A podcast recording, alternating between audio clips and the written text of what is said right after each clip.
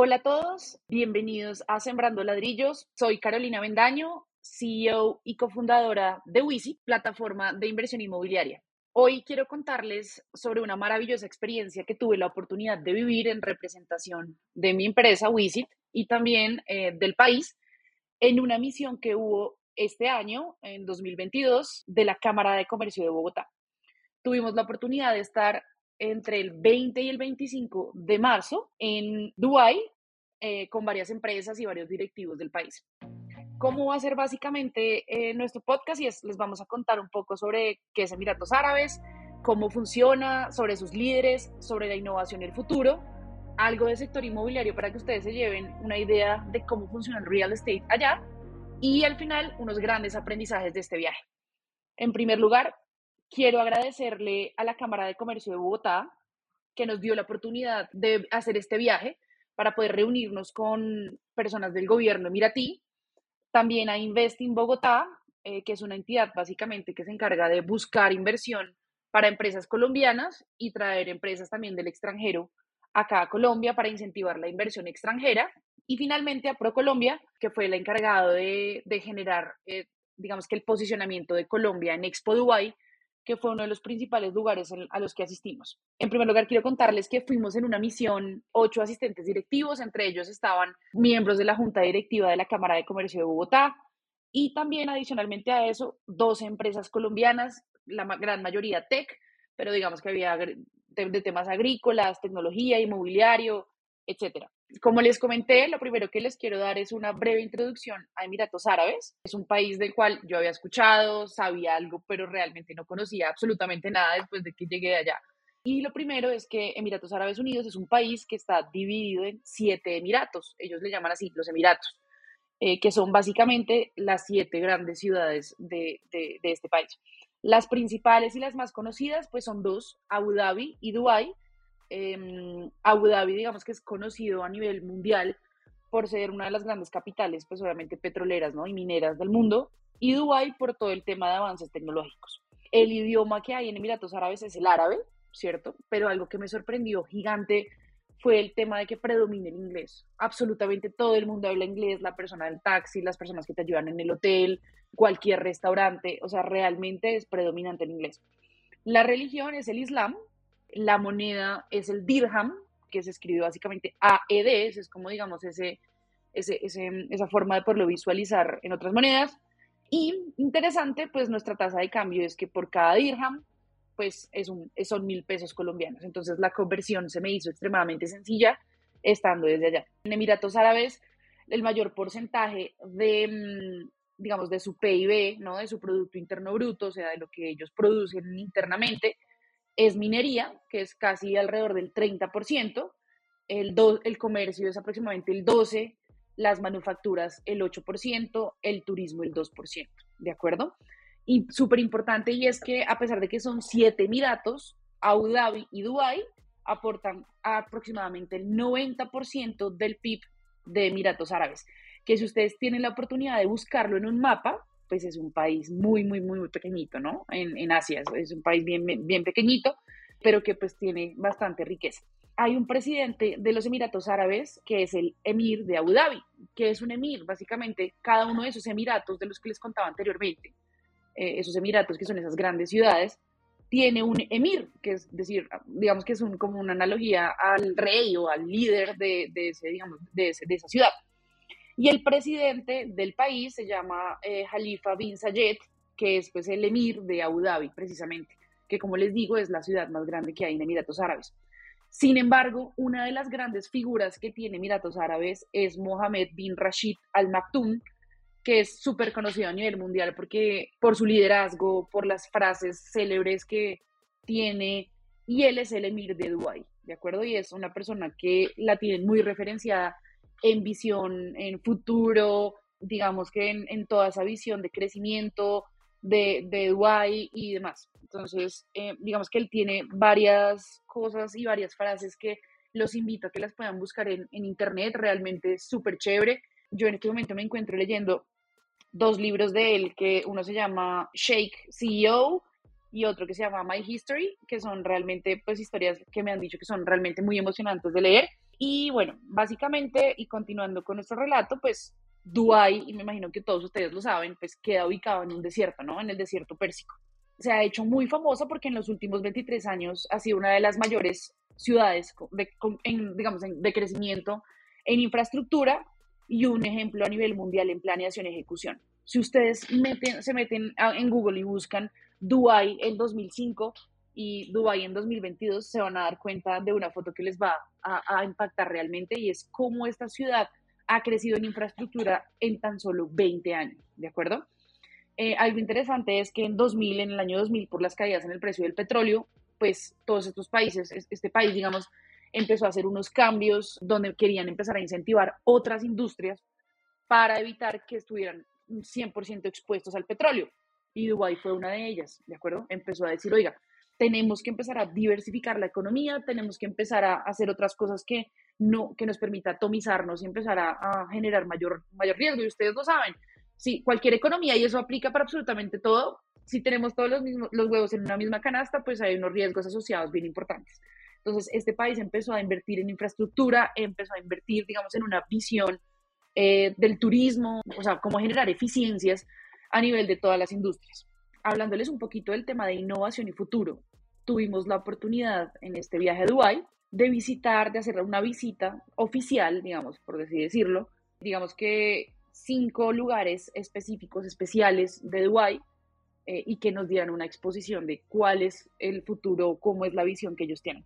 El primero fue Dubai Commerce City, que fue la primera visita que realizamos, y básicamente pues eh, hace referencia a todas esas zonas francas, ¿no? Todo lo que nosotros conocemos en Colombia como zonas francas, o ellos le llaman free zones, o sea, digamos que esas zonas libres de, de impuestos, y pudimos conocer la primera zona franca del mundo enfocada en empresas de e-commerce, ¿de acuerdo? Esto, fue, esto es un concepto bien interesante y es decirle a todas esas empresas digitales y de comercio electrónico, vengan acá a Dubai, y hagan absolutamente todos los procesos logísticos, todo lo que es, eh, digamos que es esa, esa, generación de negocios digital a través de nosotros y tenga pues unos beneficios tributarios, que eso me pareció pues extremadamente interesante. Posteriormente tuvimos la oportunidad de conocer el World Free Zone Organization.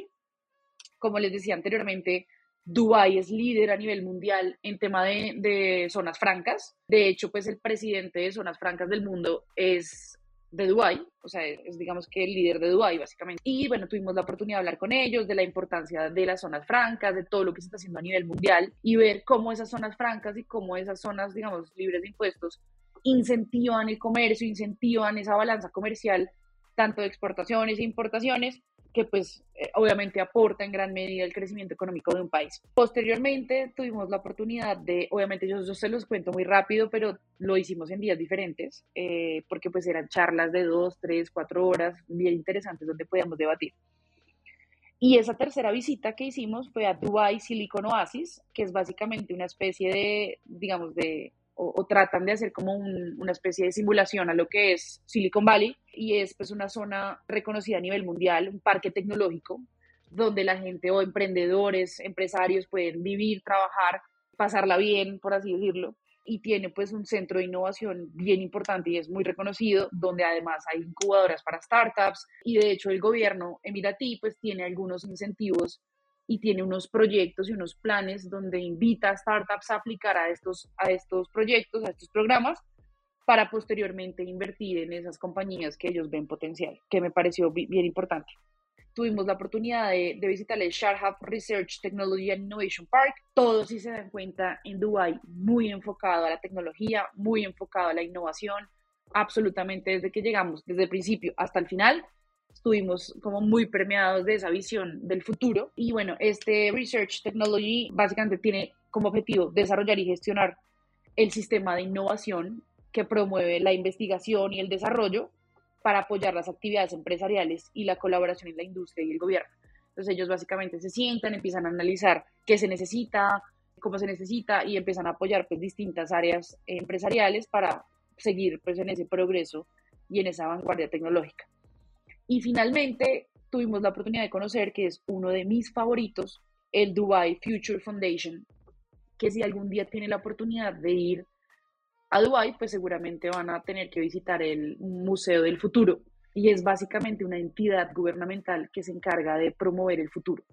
de saber cómo, digamos, qué viene, eh, qué hay por mejorar. O sea, tienen gente, tienen personas, tienen todo un equipo, todo el tiempo pendiente de saber qué es lo que se tiene que hacer en el futuro, de implementar mejoras, de ser más eficientes y demás, lo cual pues me parece bien interesante porque pues creo que si no estamos innovando todo el tiempo, si no tenemos ese tipo de ambientes de innovación, pues el mundo se está moviendo demasiado rápido y es nuestro deber, es nuestro, nuestra obligación siempre estar viendo cómo mejorar y obviamente ustedes saben que la innovación la tecnología traen eficiencias, pues no necesariamente siempre, pero el objetivo de eso también es generar eficiencias a todo, en todos los aspectos. Bueno, ya para contarles un poquito sobre cosas curiosas y cosas que me parecieron bien interesantes, adicionales a las que ya les había contado un poco salidos del, map, del marco, digamos, de la visita, tuvimos la oportunidad de ver una aplicación que se llama Dubai Now, que tienen absolutamente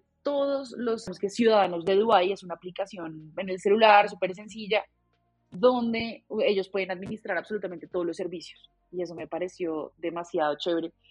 Y ellos desde ahí podían, básicamente, tienen su cuenta de banco, desde esa aplicación tienen su cuenta de banco, si tienen más de un banco, pueden pagar su celular, pueden, digamos que, traer absolutamente todas las cosas de su casa, las facturas, eh, los impuestos, absolutamente todo. Toda la, si quieren pedir una cita médica, lo pueden hacer desde la aplicación si tienen que pagar el recibo de sus hijos de, de pronto del colegio o algo así, lo pueden hacer desde la aplicación. Si quieren pedir un servicio de policía, lo pueden hacer desde la aplicación. Absolutamente todo, hasta donaciones, ¿no? Porque obviamente el tema de donaciones para ellos en algunas épocas del año es bien importante. Pues realmente es, es, bien interesante que todo, todo lo que es el bienestar del ciudadano, todo lo que es la vida del ciudadano cotidiana, esté concentrado en una sola aplicación y que le haga la vida fácil, obviamente, a las personas de Dubai. Interesante es que no solamente pueden ver lo de ellos, sino también pueden ver lo de sus familias. Entonces, si tú tienes tus hijos, si tú tienes tu esposa, pues puedes ver desde la aplicación absolutamente todas las cosas de tu familia y pues eso te permite pues optimizar un poco el tema. Interesante también es que en Dubai, digamos que tienen un ministerio del futuro y de la felicidad. Ellos tienen ministerio para absolutamente todo, ¿no? Para todo lo que es importante. Y bueno, el futuro, pues como les decía anteriormente, pues se enfoca en cómo estar innovando y cómo estar buscando, digamos que ese, ese, esas eficiencias en el futuro y cómo generar mayor innovación. Y de la felicidad, pues ellos están muy comprometidos con que la gente que vive en Dubai pues tenga muy buena calidad de vida. Para nosotros en Wisit fue muy importante esta visita porque nos abre, digamos, la mente, nos invita a, a pensar en grande, ¿no? Y a ver cómo podemos aplicar todos estos aprendizajes en nuestra empresa.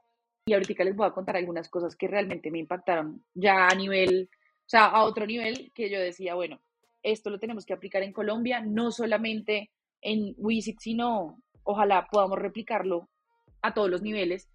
Y parte de eso es que ustedes estén escuchando este podcast y es, queremos multiplicar la información que recibimos, lo que aprendemos, queremos compartirlo con todos y es por eso que hoy en Sembrando Ladrillos, pues quisimos traer esta gran experiencia que yo tuve el privilegio de vivir, pero que quiero poder traspasar y nuestra empresa quiere poder traspasar a todas las personas que escuchen este podcast. Otra cosa interesante es, Dubai es famoso porque todo, absolutamente todo, tienen lo más grande del mundo. Entonces alguien les va a decir a ustedes, ¿dónde queda el mall más grande del mundo? En Dubai. ¿Dónde queda el edificio más grande del mundo? En Dubai. De hecho, pues el, edificio se llama el Burj, eh, perdón, el Burj Khalifa. el Burj Al Arab es otro, que es uno de los hoteles más lujosos del mundo, pero el, edificio más alto es el Burj Khalifa.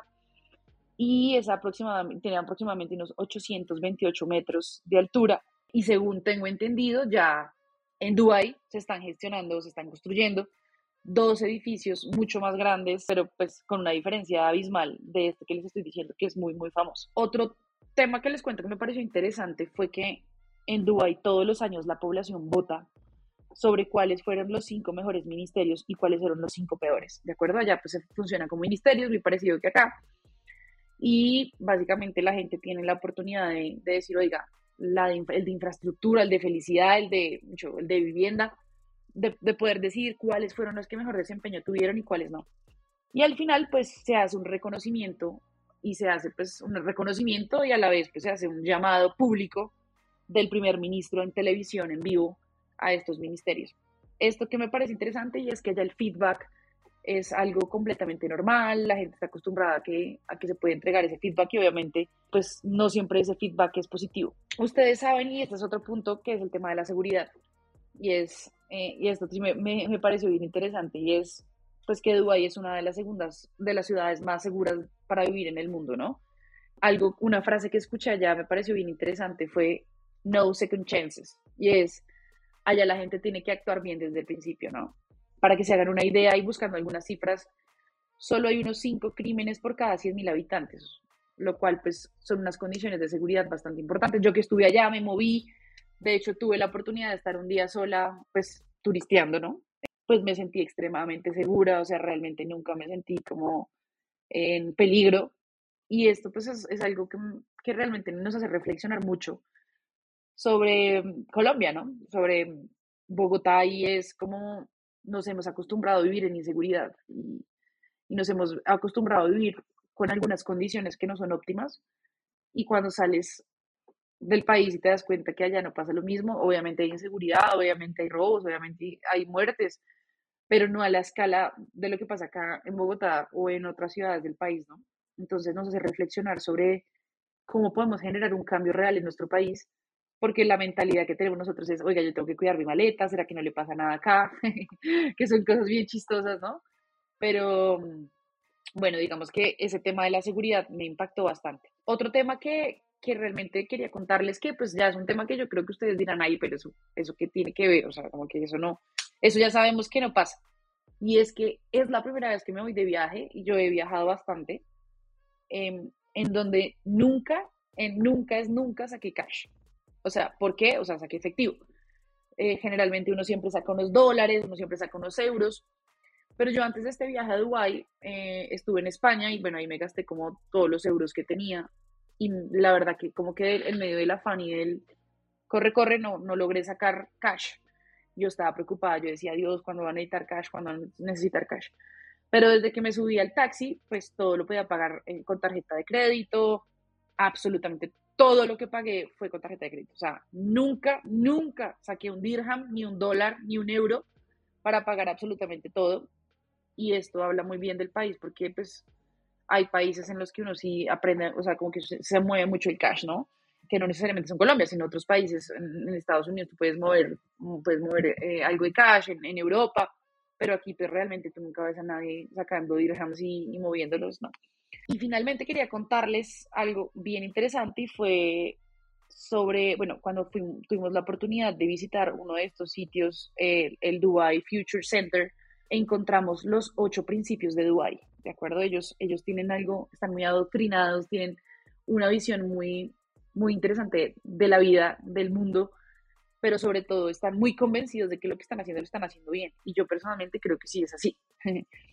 Y tuvimos la oportunidad de ver los ocho principios de Dubai, que se los quiero contar rápidamente. El primero es Land of, for Talent, es decir, tierra de talentos, ¿de acuerdo? Ellos, ellos han invertido bastante en traer eh, profesionales de todos, de todos los lugares del mundo para poder ayudar a crecer la ciudad y el país. De hecho, les cuento que yo tengo una amiga mía de la universidad, que es una gran amiga, y ella es investigadora de economía y en este momento está trabajando con la Universidad de Nueva York, con NYU en Abu Dhabi, pues digamos que incentivando todo ese tema de investigación y demás. Lo mismo pasa en Dubái, es, están tratando de atraer la mayor cantidad de profesionales y de talento para hacer crecer el país y la ciudad. El segundo, bueno, se los estoy diciendo en desorden, pero no importa, es We Care About the Future eh, Generations. Súper preocupados por el tema de las, de las futuras generaciones, de cómo, digamos, de cómo cumplir con o digamos que con cómo resolver el tema, obviamente, de alimentario, de, de, alimentación, ¿no? Por lo que están en una zona desértica, ustedes se podrán imaginar los retos que una ciudad de estas tiene que, tiene que atravesar. De hecho, ahorita les voy a contar un poquito sobre las conclusiones y mis aprendizajes del tema. Eh, otro de los principios es Our society has a unique personality y es como, oiga, nosotros somos únicos, eh, tratamos de ser innovadores, tratamos de ser como extremadamente futuristas, comprometidos, con una buena cultura y demás. El cuarto es We Believe in Economy Diversification, y es lo que les decía un poco, a raíz de esa crisis del petróleo que hubo hace algunos años, ellos tratan y, tratan de mirar cuáles son esos, esas industrias en las cuales pueden diversificar su economía y creo que lo están haciendo muy bien, muy, muy bien.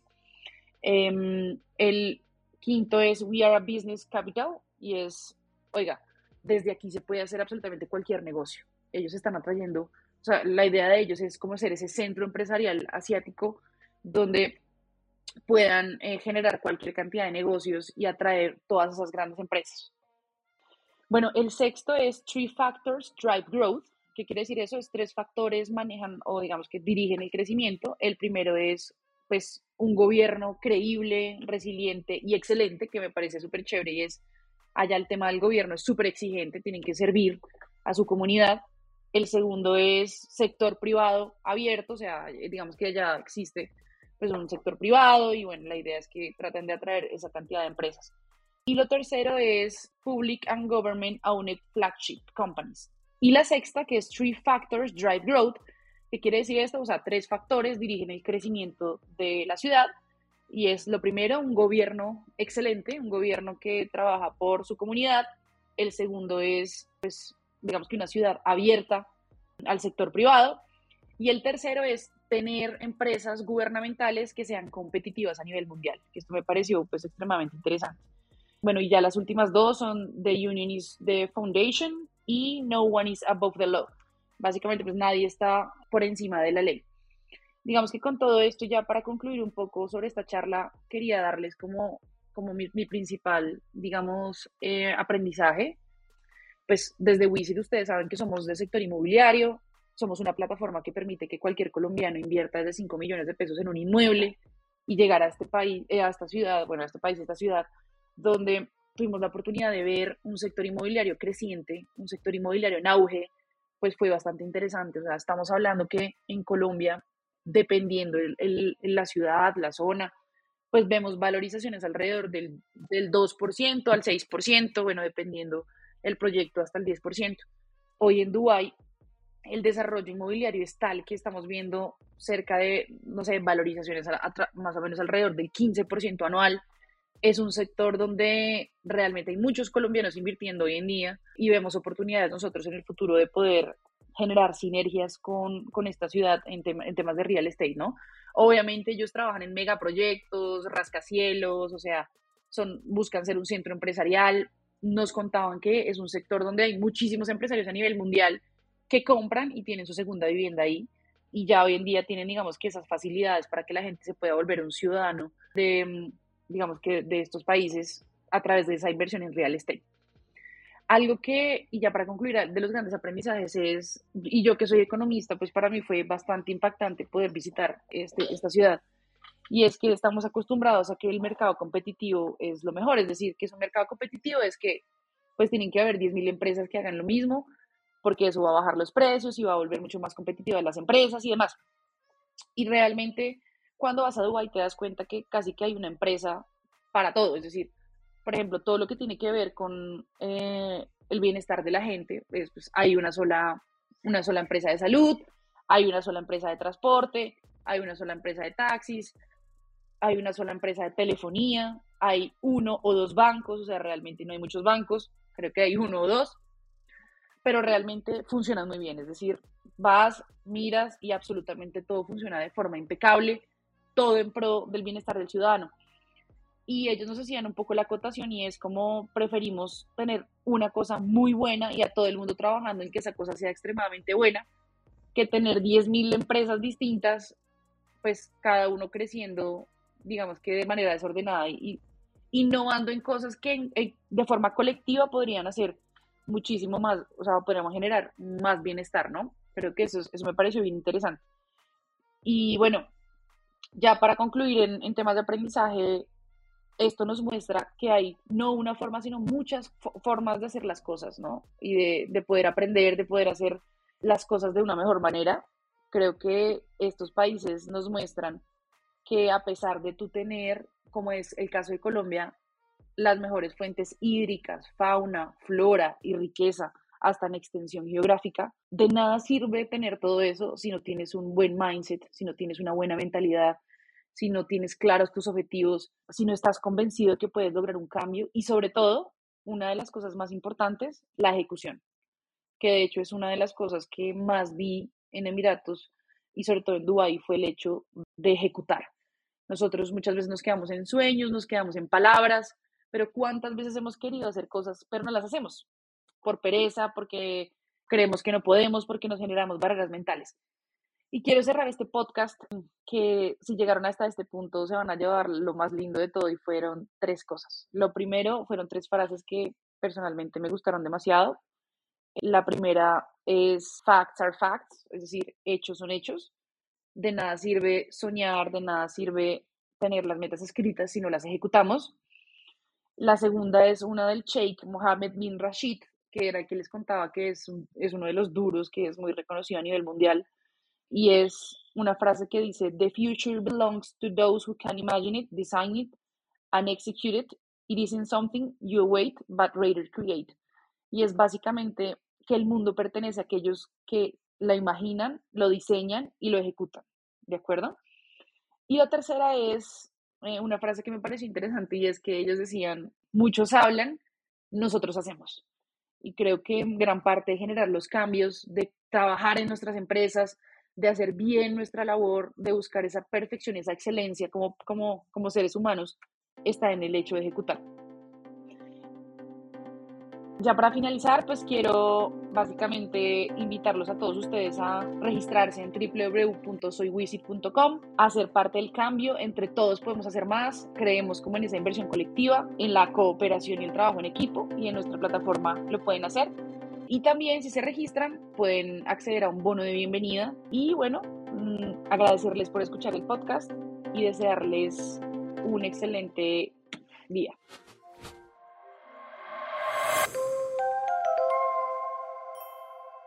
with it.